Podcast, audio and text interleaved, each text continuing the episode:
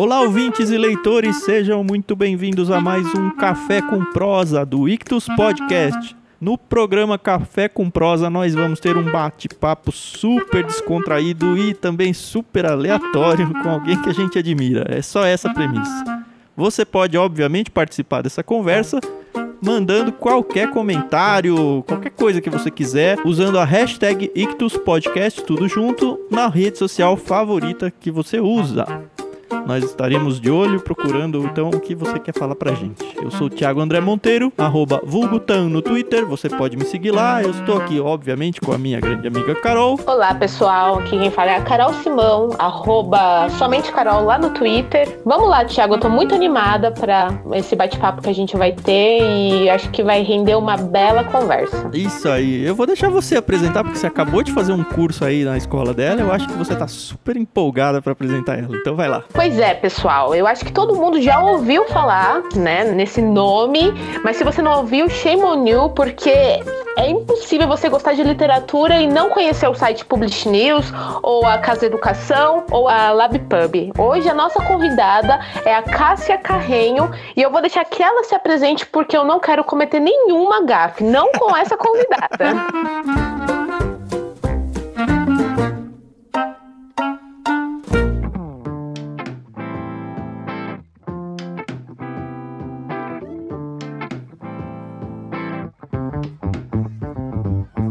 Bom, é, meu nome é Cássia Carrenho e quando as pessoas perguntam, né, se faz muito tempo que eu tô no mercado editorial, eu sempre falo, não, faz pouco tempo tal. E daí um dia desses eu fui preparar uma aula e eu descobri que eu já tô há 14 anos já no mercado editorial. e sem contar que o meu primeiro emprego foi numa editora, né? Então. E é, não tá nesses 14 anos aí, Não é tá nos 14 anos. É interessante por, pelo canal de vocês, mas a minha, o meu primeiro emprego foi na editora Mundo Cristão. Ah, eu parceirona era, é, nossa. eu era diagramadora, mas quando, toda vez que as pessoas perguntam, eu sempre esqueço disso, que o meu primeiro emprego foi numa editora. é, depois de, de muito tempo, eu acabei indo mais para a área de marketing. E daí uhum. eu fui para uma ONG que vocês devem conhecer também, que é a Missão Portas Abertas. Sim. Trabalhei Uhum. na Missão Portas Abertas, eu acho que quase 10 anos também lá cuidando Uau. de toda a parte de comunicação. Eu falo que foi lá a minha grande escola profissional, né? Assim, de, de realmente aprender a tocar um negócio, a ser profissional, né? E depois de muito tempo, voltei para valer mesmo para o mercado editorial, quando eu fui para o Publish News.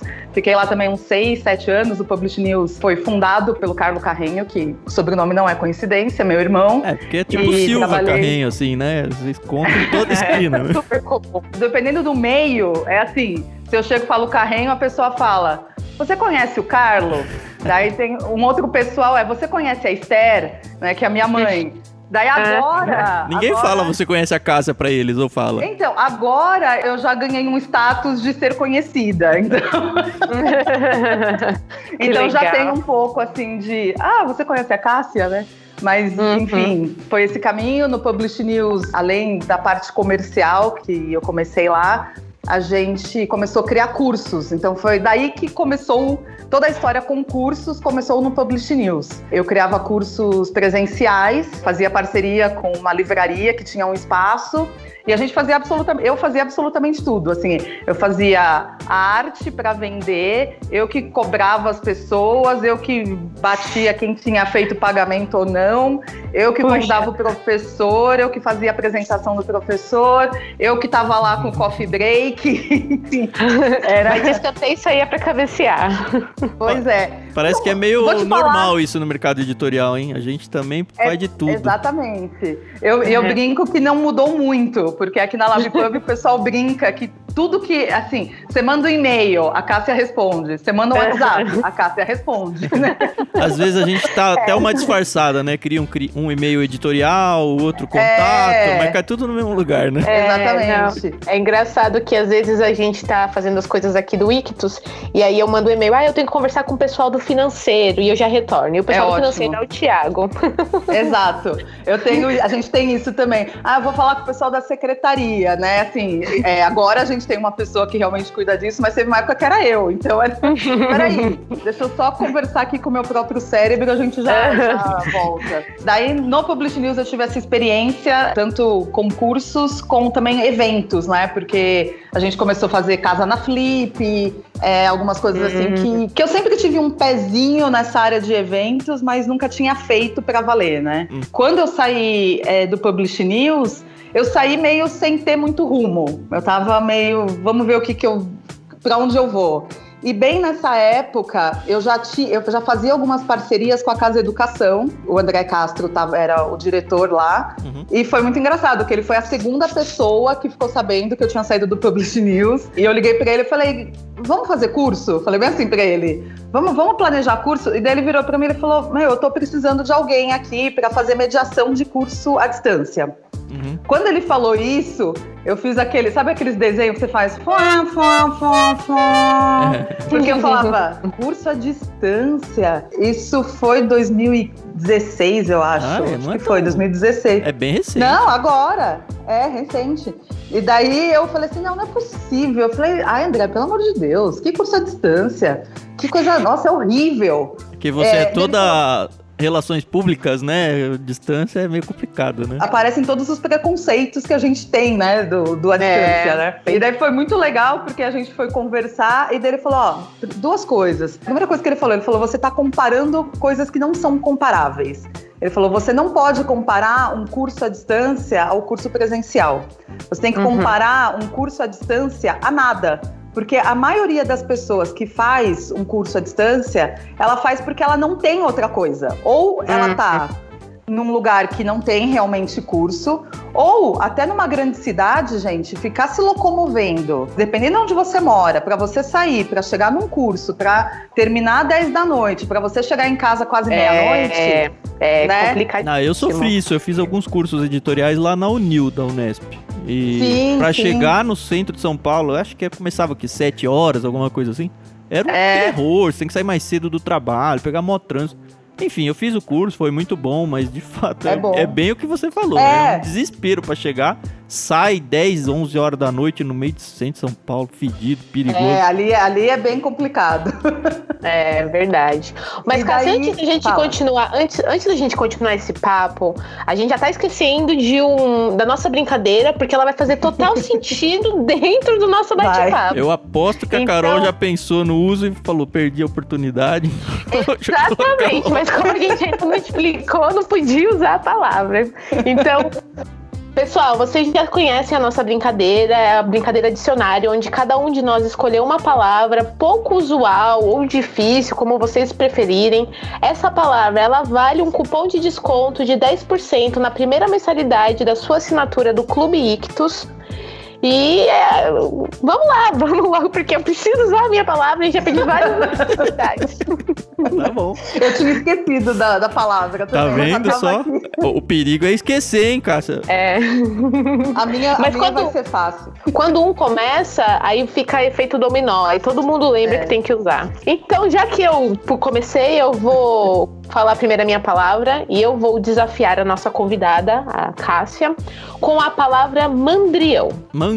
Muito bem. Só queria lembrar que Mandrião. lá pro cupom de desconto não usa acento, nem tio, nem nada do tipo, tá? Ok. Então eu vou desafiar o André a usar. Eles são tudo. eh, Vocês dois são muito eruditos, assim, Uh! são- usaram palavras eh, difíceis e tal. Eu só cheguei aqui e falei: ah, André, usa aí o quê?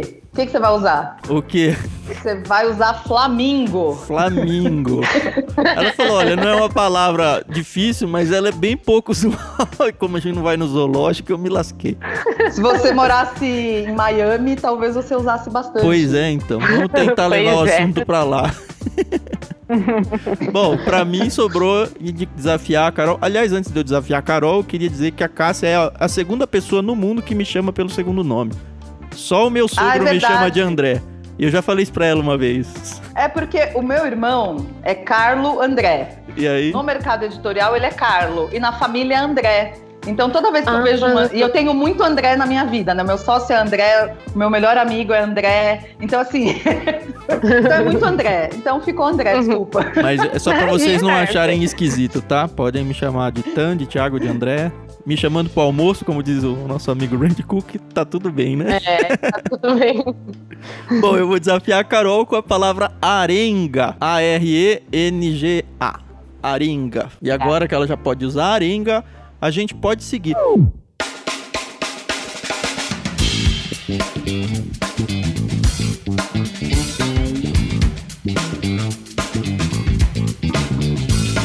Ô Cássia, eu conheci você lá na Casa Educação. Eu fiz um curso lá, falei Sim. que eu fiz curso na Unil, lá da Unesp, fiz cursos, eu nem lembro qual, mas porque foram tantos cursos em tantos lugares. E de lá, sim, já colei em você. Foi lá que eu descobri o Publish News. Eu nem sei se Sim. você já, já tava no Publish News ou já tinha saído, mas enfim. De lá eu já fiquei de olho já. Queria que você contasse um pouco como é que foi sua passagem lá. Eu sei que você abriu uma escola, né? A Lab... É Lab Sim, Pub sim. que vocês falam? Eu sempre fico na dúvida Então- se é pub ou pub. Então nada melhor que a dona. Ontem surgiu essa dúvida aqui na, no chat, numa aula, e daí a pessoa escreveu, né, como se fala, ela falou, é Lab Pub ou Lab Pub? Daí eu falei, então, gente, eu falo Lab Pub, né? É, mas é você que é a dona, do... o filho é seu, você que fala como que escreve, como é, que na fala. verdade, Isso. na verdade, eu falo Lab Pub, né? Mas tem gente que fala Lab Pub, mas enfim, Lab Pub tá ok, tudo certo. E eu gosto de falar Lab Pub, é porque o pub é um bar, daí tem sempre essa possibilidade de encontro, né? Então, fora da pandemia. Mas enfim, é, fui então convencida pelo André para ir para casa é, trabalhar com eles. Eu não era funcionária, nada, eu cuidava, fazia parte de mediação. E foi Uhum. uma grande descoberta na minha carreira. Eu já tinha feito mediações em eventos, né, assim, mesas, mas não era uma coisa que eu prestava muito atenção, assim, né? Acontecia, né? Quando eu, tava, quando eu trabalhei no Publish News, como lá é, é um, um site jornalístico e tal, acontecia de eu ir cobrir quando algum jornalista não podia, né? Algum editor não podia, eu ia, mas era sempre muito. Era, era uma coisa reserva. E quando eu fui fazer, então, mediação é, de cursos EAD, eu realmente percebi que, eu, além de eu gostar, que eu era muito boa. Até hoje eu olho assim e falo: nossa, é impressionante como eu consigo fazer isso e, e faço muito bem.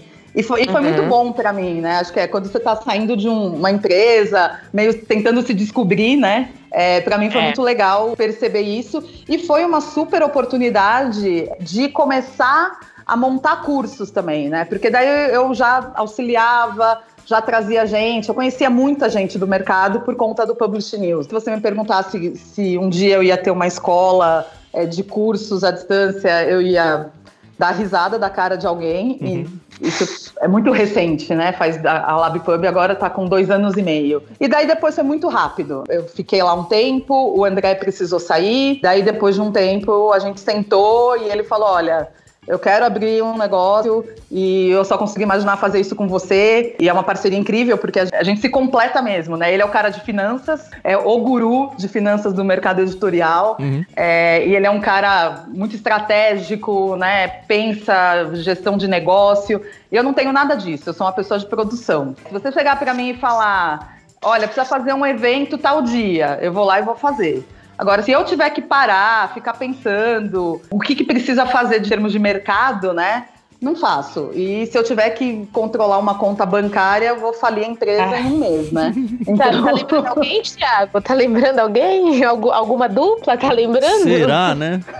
Mas a gente ainda tem skills que nem eu nem você temos, Carol. É A verdade. gente precisa achar alguém nessa área, mas a gente se completa, assim, 80% do domínio a gente, com- a gente completa, mas ainda tem uns 20% É. que tá faltando.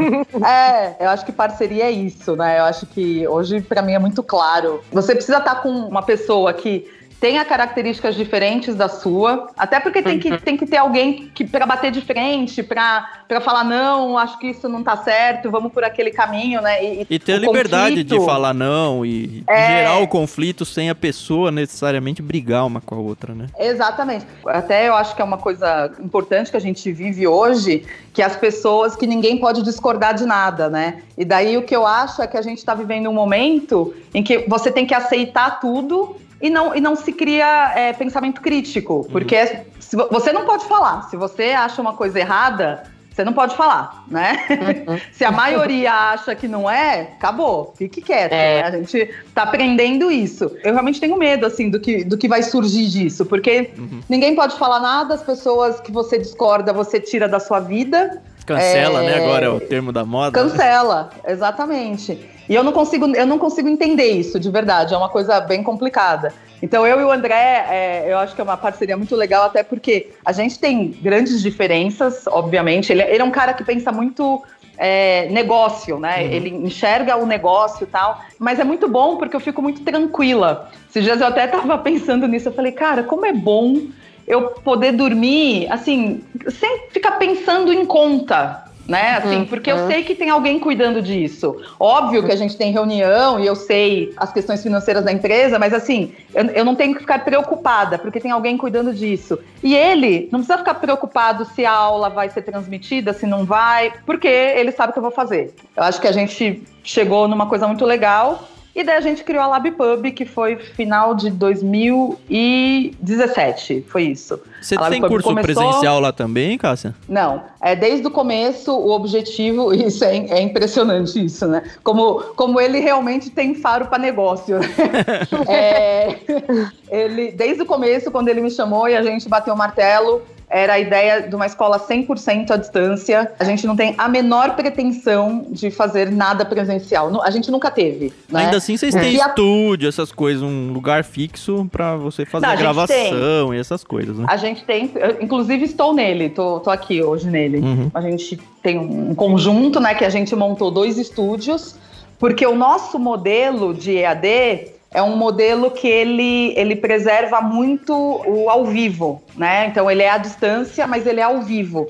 Poucos uhum. cursos nossos são gravados. Naquele esquema Moodle, né? Que você põe um vídeo e a pessoa interage na plataforma, não é isso? Não, a, maior, a gente tem alguns que são, mas a maioria, assim, 90%, eles são é, cursos que você acompanha conforme a transmissão, né? Acho que vocês dois fizeram. Sim é, desse modelo. Eu acho que o, é, o Tiago André. Pode falar André, eu gosto, é meu nome. Queria que mais gente chamasse de André. Vocês dois fizeram cursos durante a pandemia, né? E daí a gente já teve uma alteração que foi o professor de casa, a gente triangulava o Zoom do professor para nossa plataforma. Uhum. E eu estava no estúdio. Então, uhum. esse foi um modelo a já. A sua mediação é, é a distância pandêmico. também, né? Eu brincava que era a, a distância ao quadrado, né? Que uhum. é tipo, o professor à distância, eu no estúdio e os alunos também. Os nossos cursos dentro da normalidade é o professor no estúdio junto com a gente. Sim. Ele tem uma característica muito parecido com o presencial, né? No, no sentido de formato. Eu, eu sempre brinco que ele é tridimensional. Porque quando você, por exemplo, transmite uma aula via Zoom ou um meeting, ou sala de aula virtual, é tudo bidimensional, né? Uhum. O professor está ali transmitindo da casa dele, ele põe o que ele quiser ali num, num chat, o share da tela dele, compartilha. Uhum. Uhum. É, e só, aqui não, aqui a gente tem essa coisa do, do tridimensional, né? Você tem um estúdio, você tem uma outra pessoa junto. Uhum. É, e a gente sempre preservou isso ao máximo. A gente gosta muito desse modelo.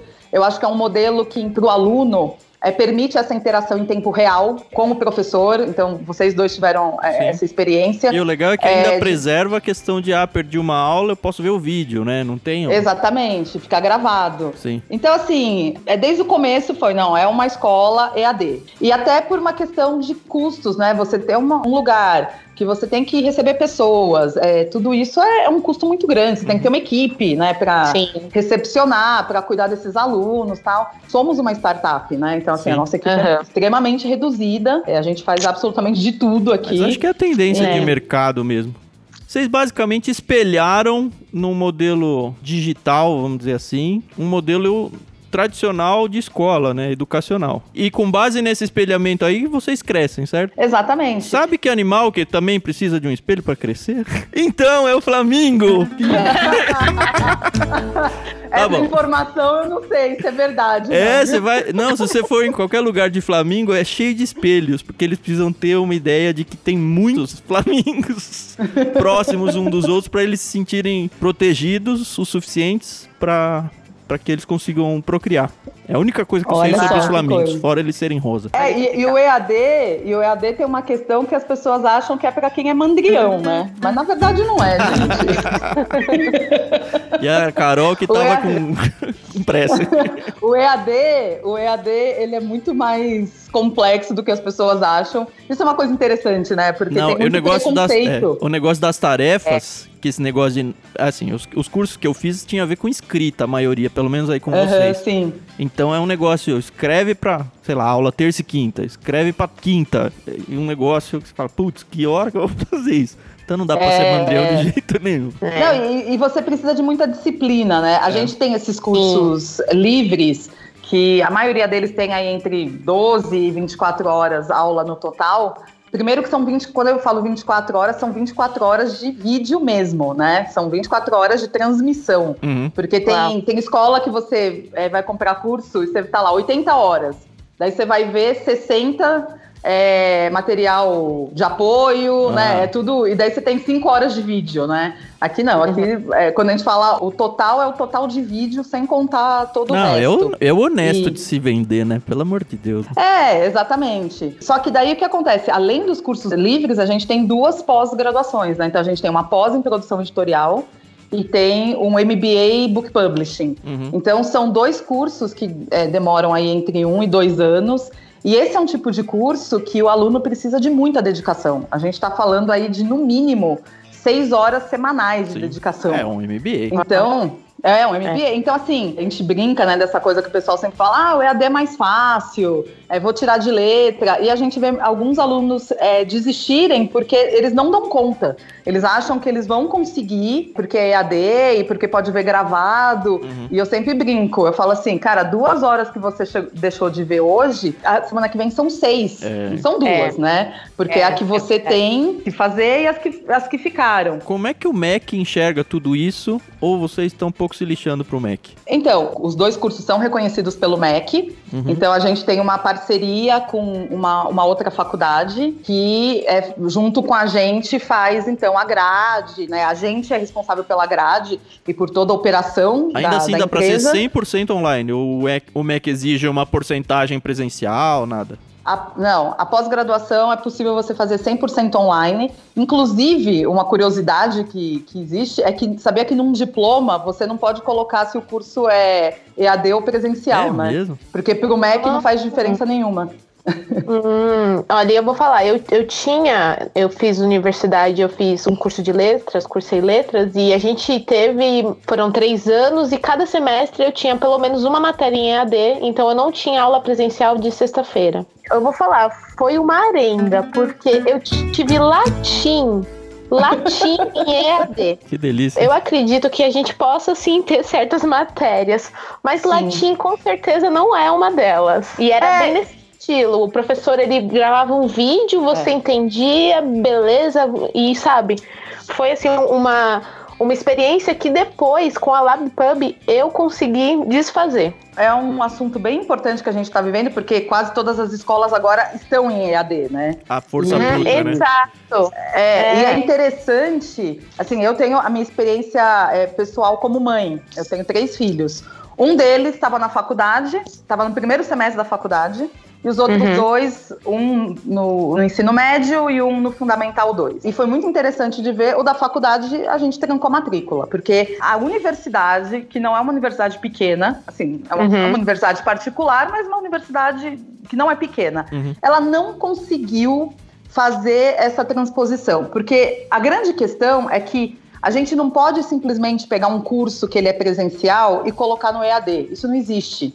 É a mesma coisa do e-book que, que a Carol acabou de ter aula né, é, com, sobre e-book, né? Aí vira É PDF, tem- não é e-book, né? é, cê- cê- tem características que no e-book não faz sentido. Então, tem É. coisa que no e-book não, você não precisa pensar. O EAD é mais ou menos isso. Se você pegar, principalmente para alunos, a gente está falando de adolescente, e ficar Aham. um professor falando durante uma hora, sem ele ter a piadinha com o amigo, sem ele ter essa interação que é tão importante para um adolescente, né, na- numa sala de aula. Cara, ninguém uhum. vai ver nada. É uhum. isso mesmo, ninguém vê, li, ninguém liga a câmera, porque não estão lá, tá todo mundo dormindo. É, então eu acho que esse é o grande problema que a gente enfrenta hoje, e isso no digital em geral. Quem já me viu mediando aula, eu bato muito nessa tecla que é a gente faz é, essa transposição para o digital sem adaptação. A uhum. gente simplesmente pega a nossa cabeça analógica, tenho 45 anos, então eu não nasci digital, uhum. só fui ter internet depois dos 20, então metade da minha vida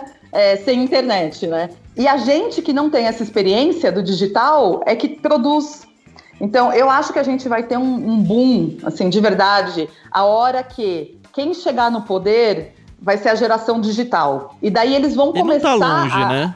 Não tá longe. É, não meia tá longe, geração depois da nossa. Acho que é, é, o que você falou. Eu fui ter computador quando eu tava quase indo pra faculdade também. E daí eu acho que vai ser uma coisa incrível, de verdade, porque é, vai ter essa coisa que não é, não é você pegar algo que é físico e colocar no digital. É produzir coisas digitais. E daí, uhum. só para terminar a experiência com os meus filhos, então, assim, da faculdade a gente falou, ah, esquece porque estamos pagando à toa. E realmente era uma faculdade complicada, porque é faculdade de produção musical, Ai. então tem estúdio, ah. um monte de coisa assim. Mas mesmo as aulas que os caras poderiam fazer bem feito, não fizeram, né? Dá para você fazer é. aula invertida. Cara, é, tanta possibilidade. Daí os, os outros. Você não apresentou um plano mais... de negócio para eles, cara? Ah, eu já apresentei para uma outra escola e, e, o que eu recebi de volta foi cri, cri, cri, cri. mas isso a gente recebe toda semana, cara. De todo é... mundo que a gente tenta contar, 80% essa é a resposta. Acho que nesse caso era um pessoal um pouco mandrião é. mesmo.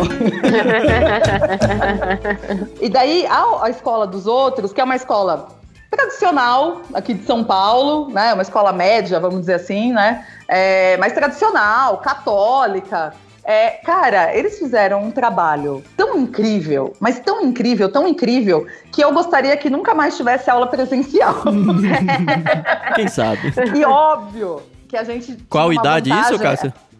É, 14 e 16. Olha, é, a, eles tinham uma vantagem que a escola tinha acabado de ir para o digital. Então, esse ano ah. inteirinho, todos eles, a gente teve que comprar notebook, é, os livros eram digitais. É, então, uhum. eles estavam num processo digital. Mas, assim, e, e, eles foram muito rápidos. Assim, pra você ter ideia, a semana antes de, de começar a quarentena, a escola já mandou um e-mail pedindo para as crianças, quem é, pudesse ficar em casa, não ir. É, como uhum. os meus podiam ficar em casa tal, eles ficaram. Na segunda-feira, antes da quarentena, eles já tinham aula EAD. Assim, claro. foi um negócio. E assim, e eles não fizeram isso de transpor, de pegar e ficar um professor. Então eles tinham aula invertida, é, eles tinham aula que era só o projeto. O que, então, que é aula invertida? Um aula invertida é quando você estuda antes da aula. Então você passa um material, é, o aluno assiste ou um vídeo, ou ele lê, ele faz qualquer coisa, e ele chega na aula preparado para uma conversa com o professor, para conversar, para ter algum debate, né, alguma coisa assim. Eles tiveram projetos incríveis assim, de tipo, faz um jogo da vida. E daí tinha que tirar foto, mandar para o professor ou filmar você jogando com alguém. Então, assim, eu no fim acho que eles realmente aprenderam muito mais, uhum. né? Mas muito mais, né? Os professores foram muito mais criativos. Eu gostei muito. Agora, sim, sou uma privilegiada, né? Vou deixar isso bem claro. Sou uma privilegiada, moro numa cidade grande, meus filhos estão numa escola particular. Quando eu olho para a rede pública, eu não faço ideia como esse pessoal se virou, eu de tenho, verdade. Eu tenho assim, um receio na questão do IAD, supondo que ele vá, tipo, dominar o mercado educacional. E talvez seja infundado só porque o que a gente tem como referência é aquele modelo de escola onde a gente ia para lá, brincava, xingava, jogava e tudo mais. Para que lado vai essa interação social pensando até na construção do caráter da criança até a formação de um adulto, assim, que é tão fundamental, assim. Sim. Se a coisa não acontecer presencial com gente que a gente gosta, com gente que a gente que não gosta, Sim. com gente diferente. Você, não sei se você já pensou sobre isso ou não. Sim, eu, eu, brinco que eu gostaria que fosse tudo virtual, porque eu não gastei um tostão com uniforme, um tostão ah, com é. Né? Maravilhoso, conseguimos Sim. economizar. vou E nem horas no trânsito aqui em São Paulo. É, no meu caso, eles vão tudo a pé, né? Eu moro num bairro, a minha vida inteira ela é num quarteirão, literalmente.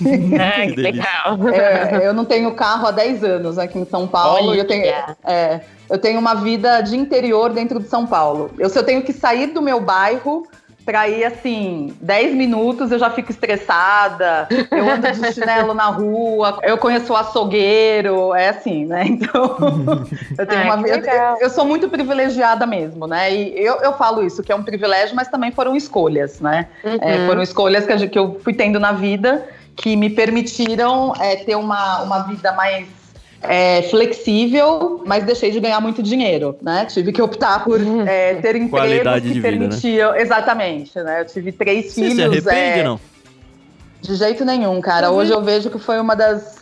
E é engraçado que não, para mim não me parece como escolha, né? Não- eu não lembro um momento que eu falei, nossa, vou fazer isso.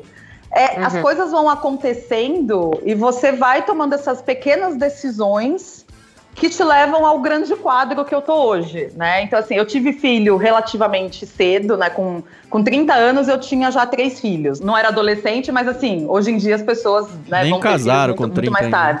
É, exatamente. É, eu tenho 30 anos e o meu bebê tem um ano. É, nossa, coitada. Ela gosta, cara. É, Saudade zero, gente. de Não, eu tenho ano. 41 e tenho um bebê com 3. Ai, Deus.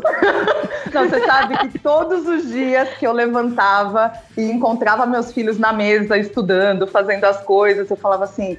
Graças a Deus eles são grandes nessa pandemia, porque se eu tivesse que ficar com criança pequena em casa ou ter que ficar mandando estudar, eu tinha enlouquecido. Isso realmente.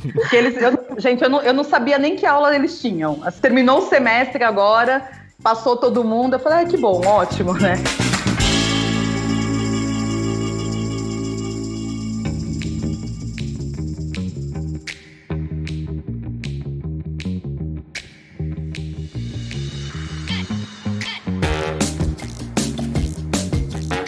O meu filho do meio, ele, ele sofre muito, porque ele é um cara muito popularzão, tem um monte de amigos, joga futebol como carreira mesmo. Então ele tá sofrendo assim, ele fica jogando bola na, na sala, né? Daí ele fica, não aguento mais, eu quero jogar bola. Daí, esse fim de semana, é, meus pais têm, têm casa em Campos do Jordão, a gente vai pra lá. E daí eu falei, ah, você vai poder jogar. Ele falou, não, mãe, você não tá entendendo. Lá vai ter espaço, eu quero jogar bola, eu quero entrar no campo, né? Tem isso sim. Eu não acho que é uma coisa 100% EAD para crianças pequenas ou adolescentes, eu, eu não acho como solução. Eu acho que a gente Uhum. tem que ter interação, mas eu também acho que a gente tem que olhar as possibilidades que o EAD proporciona. Até aqui mesmo, olha, olha que coisa louca, né? A gente tinha um negócio totalmente EAD e até então a gente só fazia de um jeito, que era o professor aqui na sala junto com o mediador. Era assim que a gente Uhum. fazia. A gente nunca pensou em outro modelo, nunca. Quando a gente queria convidar é, alguns professores de fora, assim, fora de São Paulo, putz, fica super caro trazer o cara, não sei o quê, tal, tal, tal. Hospedagem. A gente- e tal, né? Exatamente. A gente nunca parou para pensar em outra possibilidade. Aí É. chegou a pandemia, né? Quarentena, ninguém pode sair de casa. E na verdade foi mais do que a quarentena, porque alguns professores toparam continuar vindo. A gente é um escritório, nós sou literalmente só eu que venho aqui durante a quarentena e o, e o Carlinhos, que é a pessoa que ajuda com a parte técnica, só vem para transmissão. O, o prédio estava fechado, Uhum. é, eu tinha o acesso só com a minha digital, então não tinha ninguém no prédio. Então, assim, o nosso risco era muito pequeno, né? Sim. Então, alguns professores toparam. Mas o que aconteceu? Com a quarentena, a gente começou a receber muito pedido de editora é, querendo fazer evento. Ah, pra usar o espaço. É. Como que vocês fazem isso? A gente nunca tinha parado para pensar nisso, de verdade, assim, porque ah, somos uma escola e pronto. E o grande, primeiro grande é, evento que a gente teve foi um evento da Planeta. A Planeta, até ela, ela tá fazendo, chama Conecta Planeta, que é um evento que ela pega todos os maiores autores deles, então Cortella, Condé, Pondé, Karnal, Monja Coin, todo mundo, e faz uma palestra com eles, aberta, né? E daí eles vendem os livros durante essa palestra, que ajuda também uma entidade filantrópica e também uma livraria. E eles vieram querer fazer com a gente, eu falava, mas como que a gente vai fazer, cara, se o autor vai estar tá lá? Né? Porque o nosso estúdio é aqui. E daí eu lembro que eu fiquei, eu, me deu um desespero, né? Assim, eu ficava, como que eu faço? Não sei o que. Daí, daí, daí, sabe quando cai a ficha? Você fala, gente, mas como que eu não pensei nisso antes? O cara, eu faço uma chamada de Zoom com ele, eu uhum. triangulo o Zoom para dentro da plataforma. E olha isso, eu me achando, né? Eu que tinha um negócio EAD, nunca tinha parado para pensar nessa possibilidade. E por conta disso, a gente tem feito muitos eventos, né? O do Cortella foram duas mil pessoas assistindo. Caramba. Então, é, eu, aquele dia me deu a perna até tremia, que eu falava, meu Deus do céu, esse, essa plataforma não pode cair de jeito nenhum. A internet aqui em São Paulo resolve para vocês ou vocês sofrem um pouco com isso? A gente tem link dedicado. Então, a gente, o link dedicado significa que você tem 90,9% de chance de não cair, né? Uhum. O link dedicado, só para você entender assim, a internet que chega na sua casa, ela está sendo dividida por um monte de gente. Sim. Ela chega num ponto e vai dividindo. O nosso é esse ponto, a gente não divide com ninguém. Por isso que é muito difícil cair. Acontece de vez em quando, mas é raríssimo, assim, a internet cair. O que a gente teve agora com, com a questão da quarentena foi que muita gente usando, daí assim, não só, não é nem problema da internet, mas as plataformas, né? As internets dos alunos, por exemplo, eu percebi que alguns problemas que não davam antes. Começou a dar, né? É, principalmente à noite, né? Porque daí tá todo mundo, assim, todo mundo usando, né? Uhum, é verdade. então, isso foi, foi uma, uma questão. Mas eu acho isso que eu acho legal, assim, né? De pensar que a gente pode ter outras possibilidades, né? As plataformas de transmissão, todas elas mudaram. Assim, a, plataforma que a gente é, usou teve que criar um outro servidor. A plataforma uhum. que a gente usa. E o começo é, da MBA, pandemia ficou muito evidente isso, né? Porque várias tiveram problemas, praticamente todas, né? Sim, e aí elas todas. amadureceram, né? É, porque teve uma procura muito grande, de né? Repente. Então as pessoas é, saíram, que, é, virou tudo EAD, né? Hum. Eu acho super válido e acho que esse é o caminho mesmo. Óbvio que tem gente que busca fazer com quem já conhece, né, e, e faz a coisa legal. E tem gente que simplesmente é isso, pega o que era físico e, e coloca no, no, digital. Tem um, é. um, caso nosso muito legal que acho que, que serve para quem. que a Planeta é uma coisa uma, gigante, né? Uhum. Mas pensando em editoras pequenas, tem uma editora que chama Oficina Raquel, que é da Raquel Menezes. A Raquel foi presidente da Libre, né, que é a Liga de Editoras Independentes. E a gente é muito próxima tal. E logo que começou, ela falou assim: Cássia, eu queria fazer um lançamento. O que, que você acha? Daí a gente chegou num modelo que era comigo aqui fazendo a transmissão e foi um lançamento com a Márcia Tiburi e com o Luiz Maffei. Era um... Isso pandemia também. Na pandemia, durante a pandemia. Ela fez um trabalho tão legal, porque a gente fez o evento ao vivo, é, tinham lá talvez umas 200 pessoas. E nem e precisa gastar com coffee break, né? É, não precisa nem o coffee break, nem aquele vinho que dá dor de cabeça no dia seguinte do lançamento. é, as, daí... as livrarias estão fechando, não tem nem onde fazer mais, né? Nem depois que acabar a é. pandemia, né? É, e daí foi muito legal porque, assim, era um, um lançamento que a, a Márcia Tiburi mora em Paris. Uhum. Então, assim, cara, imagina fazer esse lançamento presencial, né? O custo é. que se tem disso. Daí a gente fez. E ela, é, durante, depois que ter, é, durante o evento, a gente colocou um link de compra. Como a gente usa uma plataforma é, de ensino profissional, a gente, por exemplo, todo mundo que, que faz evento com a gente recebe um mailing de todo mundo que participou. Legal. Então, assim, uhum. é, uma, é diferente de você fazer um, uma live, um, um evento no. É, uma live no Instagram que ok, você pode atingir até bastante gente, mas você não. Sabe acabou. Foi, Ali né? acabou, né? E daí ela fez um e-mail marketing depois, super bacana. Bom, o resumo é que durante o evento ela vendeu, se eu não me engano, uns 100 livros e depois ela, assim, ainda nos próximos dias, mais 50. Isso para uma Legal. editora pequena. Ah, a gente sabe. Uhum. Sim. 150 livros, uma editora pequena num lançamento, é algo incrível, eu né? É, verdade. Então, eu acho que é isso, é saber é, aproveitar as oportunidades. Tá bom, você vai. Qual que é o objetivo da live? A live realmente você só quer ter um monte de gente falando? Ok. Mas se você quer realmente trazer uma coisa produtiva, é, eu vejo muito autor que simplesmente está dando tiro no pé, né? Que eu falo, o cara aparece em tudo quanto é live e eu já sei tudo da vida dele. Eu não tenho uhum. mais vontade nenhuma. Agora, é, são caras super inteligentes que poderiam montar um curso, uma palestra.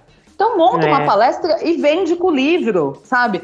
É, eu acho que a gente é, vive num mercado, e obviamente quem ouvir isso eu vou tomar porrada de todos os lados, mas assim, é um mercado editorial não sabe ganhar dinheiro. isso é verdade. Ou seja, você está ganhando bastante agora, é isso, Cássia? Ai, quem me dera.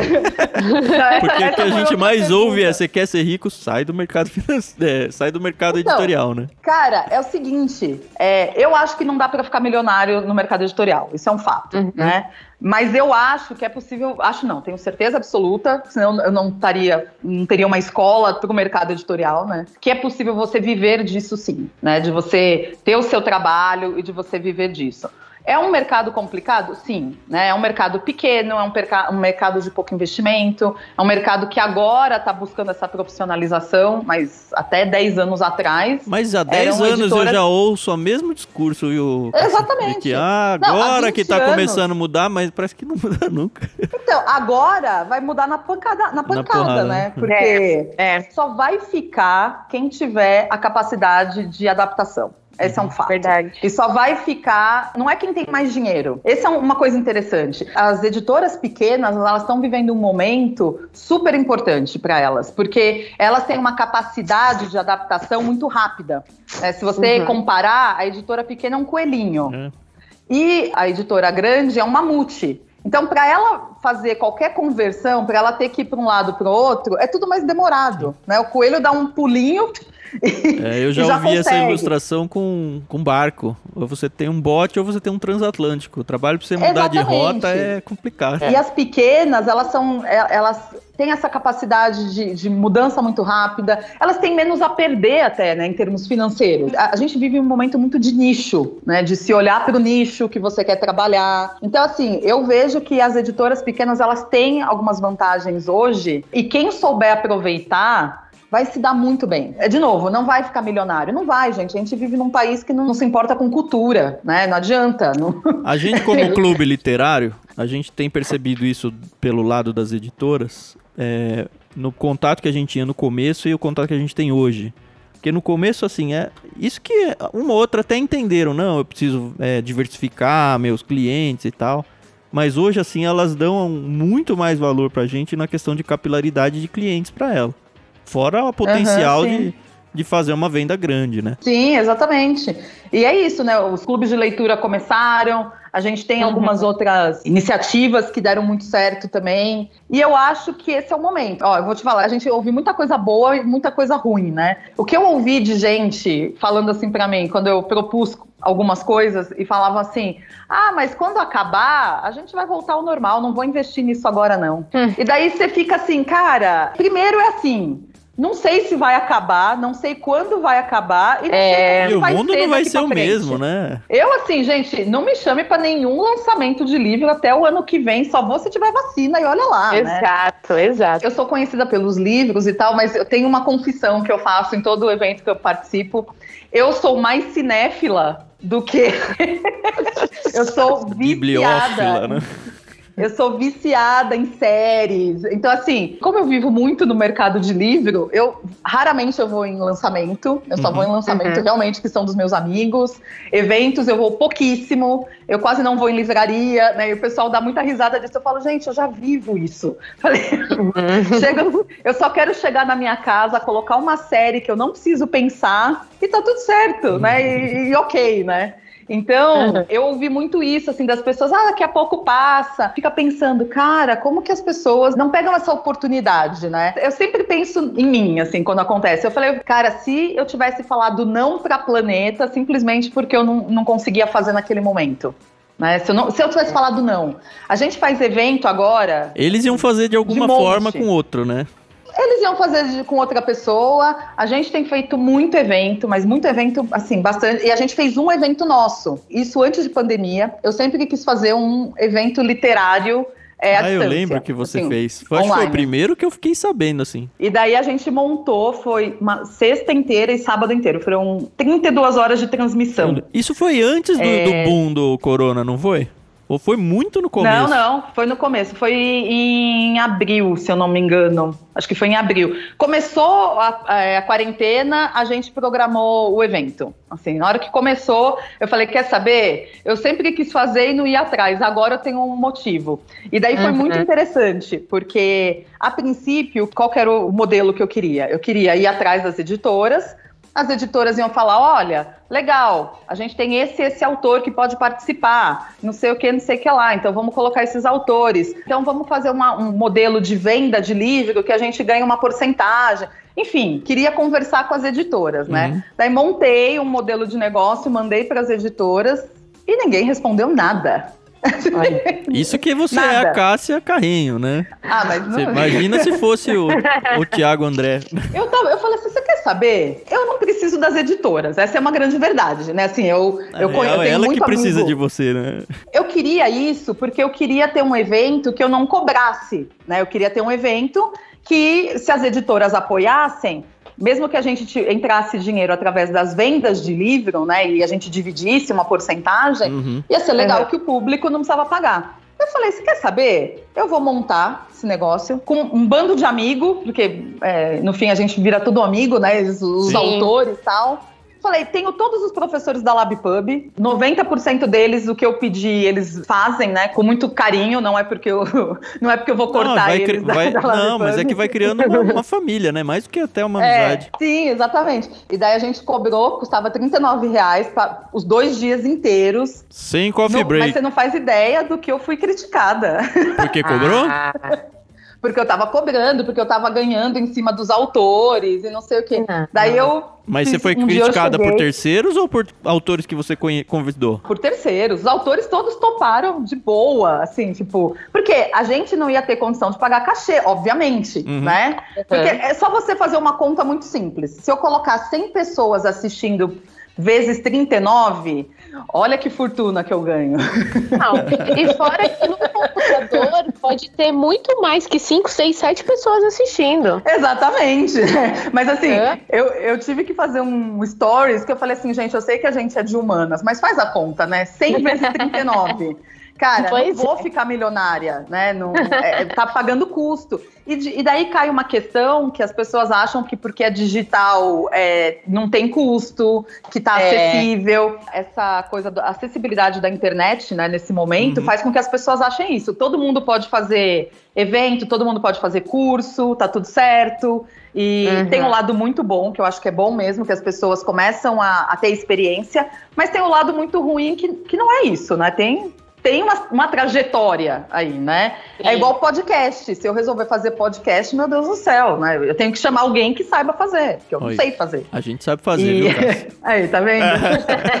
e daí, cara, e o resultado do Lab Fest foi um negócio muito legal, assim. Eu falo que é, para o meu ego, o meu ego pessoal mesmo, foi algo incrível, porque a uhum. gente teve esses dois dias de evento, a plataforma funcionou maravilhosamente bem. A gente teve quase 200 inscritos. Então, assim. Ah, você dobrou você fala, sua fortuna, hein? Dobrei minha fortuna. Você vê só como eu fiquei. Agora eu tô milionária. Com esse dinheiro. Você vê que o quê? Dá pra eu ir pra. Dá pra comprar uma ilha já, é. praticamente. É. Mas então é, é isso. Então o mercado tem essas questõezinhas que é isso, né? Ah, então eu não posso cobrar. Ah, eu não. E eu falo, gente, mas peraí, Ninguém foi enganado, né? Tá, tá tudo ali muito certinho. Uhum. Todos os autores sabiam que eu ia cobrar, deixei bem claro desde o começo. Eu falei, uhum. óbvio que a gente vai ganhar alguma coisa com isso, né? Não tô fazendo, né? Não é caridade, uhum. mas é. é. muito pouco, não é nada que você faz. Nossa, né? Eu, Se eu for eu falei, dividir falei, com os autores, dá dezinho cada um. é isso aí. É, não, Paga e, é, é, né? é, bem isso, exatamente, né? E daí, assim, e daí pra você ver a diferença. Esse era um modelo que a gente nem sabia se ia dar certo. E, e eu falei para todo mundo depois, eu falei, o risco era nosso. Se a gente é. tivesse é. 10 pessoas participando, a gente ia ter que fazer. Uhum. Entendeu? Uhum. É, essa é uma coisa que é uma briga que eu tenho assim muito com o mercado. Quer dizer, não é mais uma briga porque eu deixei de brigar eu realmente agora falo, cara, olha, quem, quem tá afim de fazer, estamos aqui. Não fico mais correndo atrás, não. Uhum. agora já tô usufruindo um pouco, sabe? das tá certo. coisas. E, não, tá, tá certo. E daí a gente agora vai ter um congresso de psicologia, porque minha mãe é psicóloga, E daí a gente viu um nicho também nisso, que a gente fez uns debates, né, umas mesas é, pagas também, que deu muito certo. Uhum. E, cara, o uhum. congresso já está também com 230 pessoas Olha inscritas. E então, o Lab assim, vai entrar para o calendário oficial de São Paulo ou não? Não sei o quanto que a gente vai conseguir fazer, mas a gente tinha um projeto de fazer pelo menos um, um por semestre, para a gente conseguir manter uhum. e, e, talvez nichar um pouco mais, né? Fazer um evento, por exemplo, que, sei lá, só de mais voltado para o mercado de jovens, né? E daí ir fazendo alguns, né? O que aconteceu uhum. é que a, a, gente achou que ia ter tempo para fazer isso, mas com todos a gente estava com uma equipe reduzida, é, porque realmente está todo mundo em casa. É, a gente está tendo muito evento. Eu, eu achava que eu nunca na vida ia falar isso, mas eu cheguei perto de um burnout mesmo, assim. De... Ah, é. Aí chega, né? Então, inclusive essa semana eu tô tirando uma semana de férias. Ah, tá certo. Tá certo. Vou dar uma. Vou ficar. Eu vou ser meio que um mandrião, assim, durante a próxima semana. Não, isso não, não acho que seja, viu? É, tem uma grande diferença do descanso merecido para um vagabundo.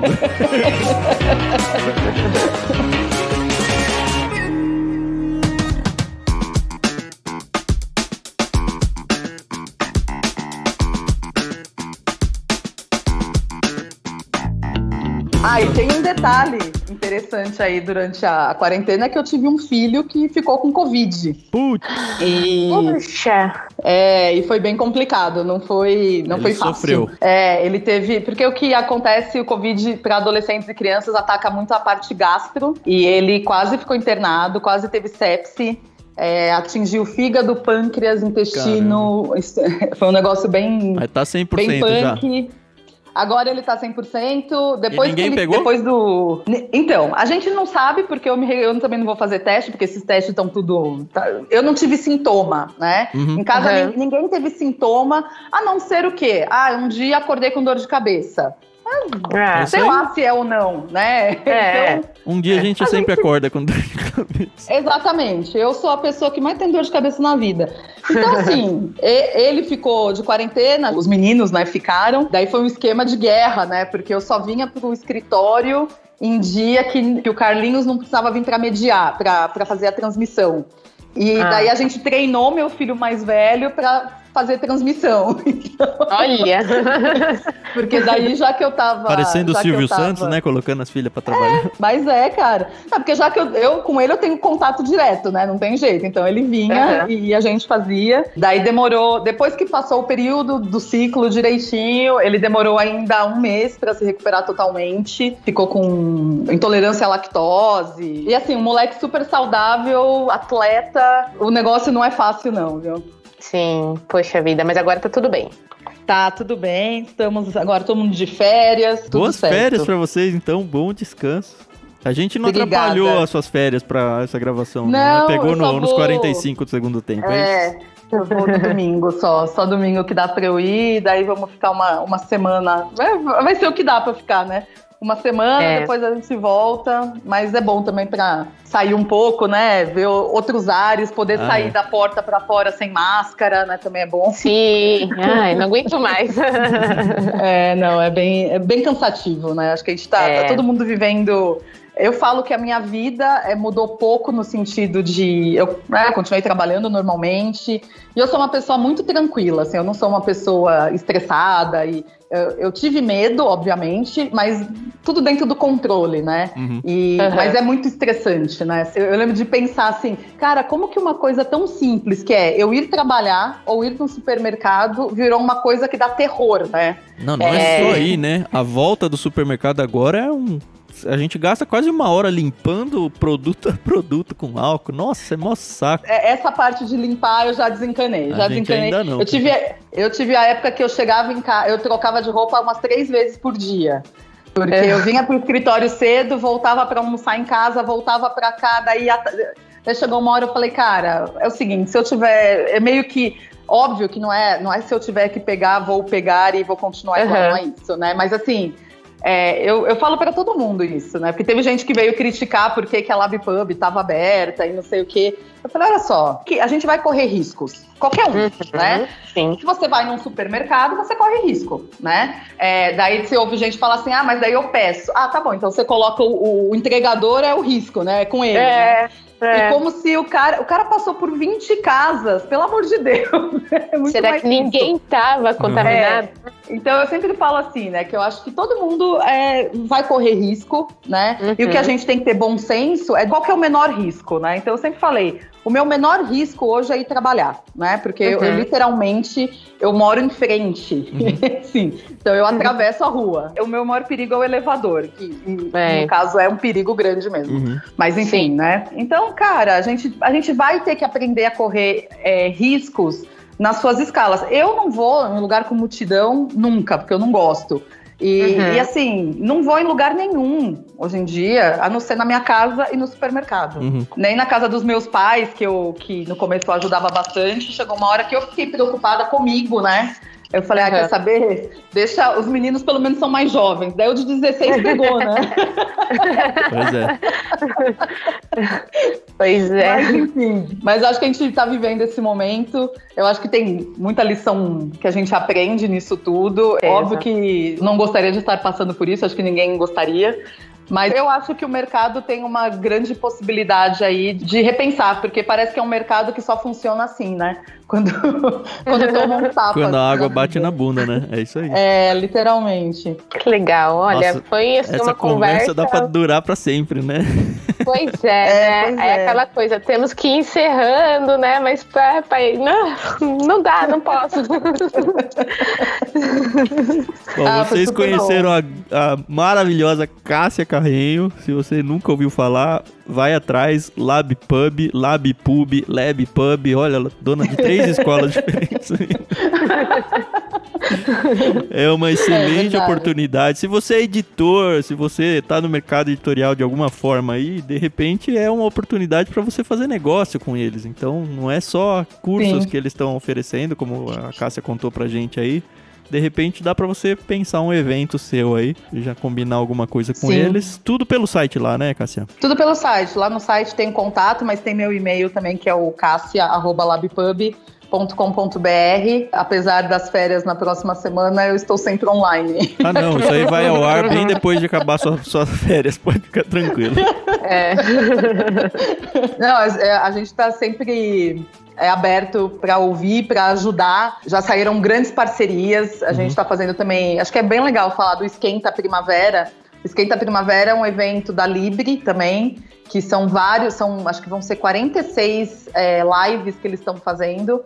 Sempre às segundas à noite e quintas de manhã, gratuito. E eles fazem pela nossa plataforma, tem o mês de julho inteiro ainda. A pessoa Então é uma coisa bem acessa legal. por onde na casa dela? Ela vai entrar pela, pela nossa plataforma, mas ela encontra as informações de inscrição no Instagram e no Facebook da Libre, Liga das Editoras Independentes. Tá. É, Uhum. Chama Esquenta Primavera. E se você ouvinte caiu aqui de paraquedas, mais uma vez a gente fala. Nós estamos no ictus.com.br. Ictus é I-C-H-T-H-U-S. E em mais de uma dezena de plataformas de áudio aí que você com certeza vai procurar Ictus Podcast e vai acabar achando a gente. Eu sou arroba Vulgutan no Twitter. E eu sou a Carol, a Carol Simão, arroba somente Carol, lá no Twitter também. Você tem duas chances de seguir a gente no Telegram. Se você não gosta de interação, temos o canal, é t.me barra Ictus Podcast.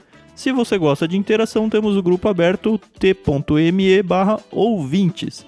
Não se esqueça da nossa hashtag Ictus Podcast para você comentar e falar o que você quiser na sua rede social e a gente encontra vocês. Eu não tenho Twitter, então já começo por aí.